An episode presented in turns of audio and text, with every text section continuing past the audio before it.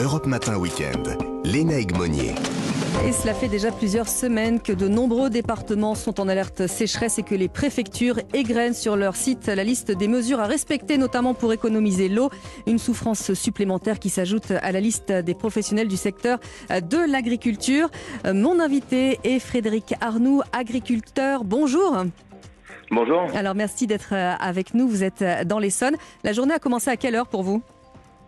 Oh, vers 6h30 ce matin, oui. Bon, alors vous êtes déjà euh, bien, bien en forme. Quel est l'état de votre exploitation en ce dimanche 17 juillet? Eh ben, euh, la moisson est terminée depuis deux jours. Donc déjà, on dort, on dort un peu plus sereinement parce qu'il y a moins de risque de feu de départ dans, les, dans la moissonneuse.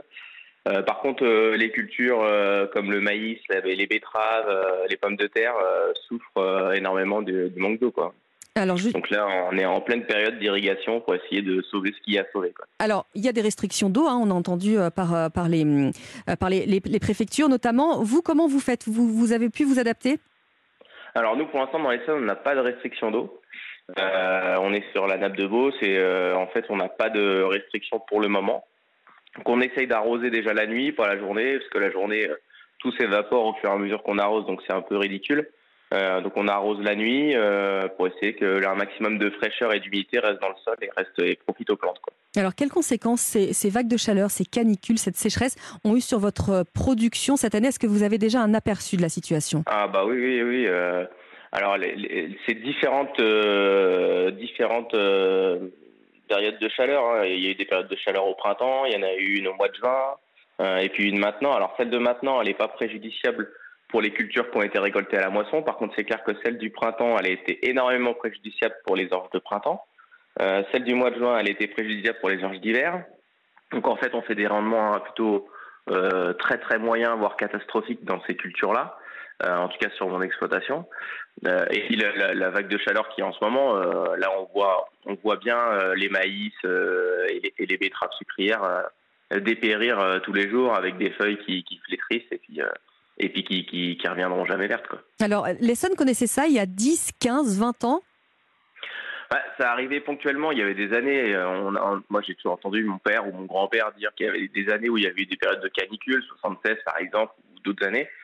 Euh, maintenant, le, souci, c'est qu'on voit bien que euh, ces phénomènes-là se reviennent de plus en plus souvent et de plus en plus annuellement.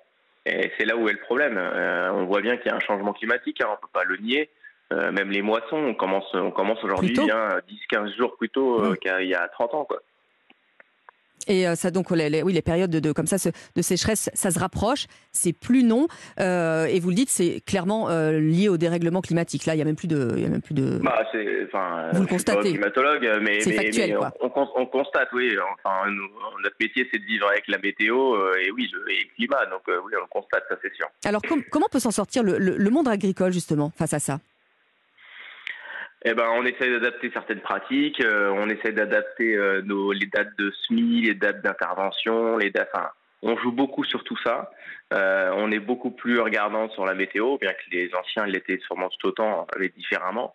et puis, ben, on essaie de, on essaie de s'adapter aussi par l'équipe de culture. On essaie de, voilà, maintenant, on a la chance en France d'avoir quand même un climat qui est plutôt propice. Mhm. et notamment nous, en région Île-de-France, on est quand même sur un climat qui est c'est quand même plutôt bon. Alors aujourd'hui, euh, oui, il y a des vagues de chaleur. Euh, ça ne nous empêche pas de continuer à faire à peu près les mêmes cultures. Quoi. Il, y a, quelques évolutions, mais globalement, ça, ça c'est pas encore contraignant non plus. Quoi. Alors quel type de, de, changement justement vous pourriez apporter en termes de, culture? D'autres produits? D'autres euh, semences D'autres cultures, par exemple. oui, oui. il y a de plus en plus de tournesol, par exemple, alors qu'il y a encore... Il y a, disons qu'il y a 20 ans, il, il se faisait du tournesol pour certainement d'autres raisons. Euh, pendant il y a eu une grosse période où il n'y avait plus du tout de tournesol et aujourd'hui on, on, voit partout. de tournesol revenir, revenir parce que bah, c'est une culture qui s'adapte plus à la sécheresse euh, et notamment dans des sols qui sont beaucoup plus séchants. Euh, donc donc oui c'est c'est un, un, des exemples de, de cultures qui reviennent. Quoi. Alors, à part la canicule qui pose évidemment le problème du moment, il y a d'autres enjeux majeurs qui nuisent à votre profession. En gros, comment est-ce qu'on peut concilier à la fois une, une agriculture durable, éco-responsable et le fait que vous devez bah, nourrir la planète. C'est ça l'enjeu aussi. Ah ben bien sûr, bien sûr. Non, mais on est totalement dans ça. L'agriculture durable, ça repose sur les trois piliers. Hein. À la fois l'économique, il faut quand même qu'on vive de notre métier, bien et puis sûr. bien sûr l'environnemental et puis les, les éteintes sociétales. Euh, donc aujourd'hui, bah, on essaye de on, on, est, on, on, fait des cultures et des variétés, notamment en blé, mais dans, dans toutes les cultures, qui sont beaucoup plus euh, résilientes vis-à-vis -vis de l'environnement, puisqu'elles nécessitent d'avoir moins de, de traitements contre les maladies parce qu'elles sont de, de, base plus résistantes. Mmh. Euh, elles, sont, elles sont aussi pour certaines plus résistantes à la sécheresse. Euh, donc ça, ça, permet de moins irriguer. Il y en a qui permettent aussi de mieux valoriser les apports d'azote, ce qui permet aussi de moins en mettre. Donc voilà, tout ça mis bout à bout fait qu'on arrive à, à, être un peu plus résilient. On, on a fait évoluer aussi nos, nos pratiques puisqu'on a des rotations de culture, parce que tous les ans on remet pas la même culture dans la même parcelle. On a fait évoluer nos rotations pour qu'elles soient beaucoup plus longues, euh, ce qui permet de, euh, au sol déjà de mieux s'adapter et puis surtout de mieux gérer les problèmes de mauvaises herbes, bien que ce soit le, le problème majeur aujourd'hui. Et qu'est-ce que vous attendez euh, des pouvoirs publics et notamment de votre nouveau ministre hein, de l'Agriculture, Marc Fesneau? Vous sentez entendu, soutenu? Alors, entendu, soutenu, je ne sais pas, je le connais pas, j'ai pas eu l'occasion de le rencontrer ni de ni de trop de l'entendre. Vous savez, nous on jugera, on jugera par les actes. Euh, non, aujourd'hui, euh, il y a plusieurs choses qu'on attend. Déjà, on aimerait bien que la nouvelle PAC se mette en place et qu'on y voie un peu plus clair parce qu'on va nous on va nous donner des subventions en fonction de nos assolements, mais là, mmh. nos assolements sont en train d'être faits et on connaît même pas les règles du jeu. Donc ça, c'est la première chose. Et la deuxième chose, bah là, c'est qu'on est dans une période de, et un contexte qui est particulier avec des hausses de charges qui sont énormes, euh, notamment sur le carburant, mais aussi sur l'électricité. On en parle très peu, mais oui, bien sûr. Euh, sur l'électricité, il y a des grosses hausses de charges. Euh, et puis, et puis sur les engrais, d'une sur la disponibilité, mais sur les prix des engrais. et aujourd'hui, on, on sait même pas, on n'est même pas sûr d'être couvert à 100% en engrais. Et puis, et puis on, on, paye ça, on paye ça très cher. Et on, on entend souvent que le prix du blé augmente. Euh, force est de constater qu'aujourd'hui, depuis quelques semaines, le prix du blé est en train de chuter, alors que les engrais continuent à augmenter.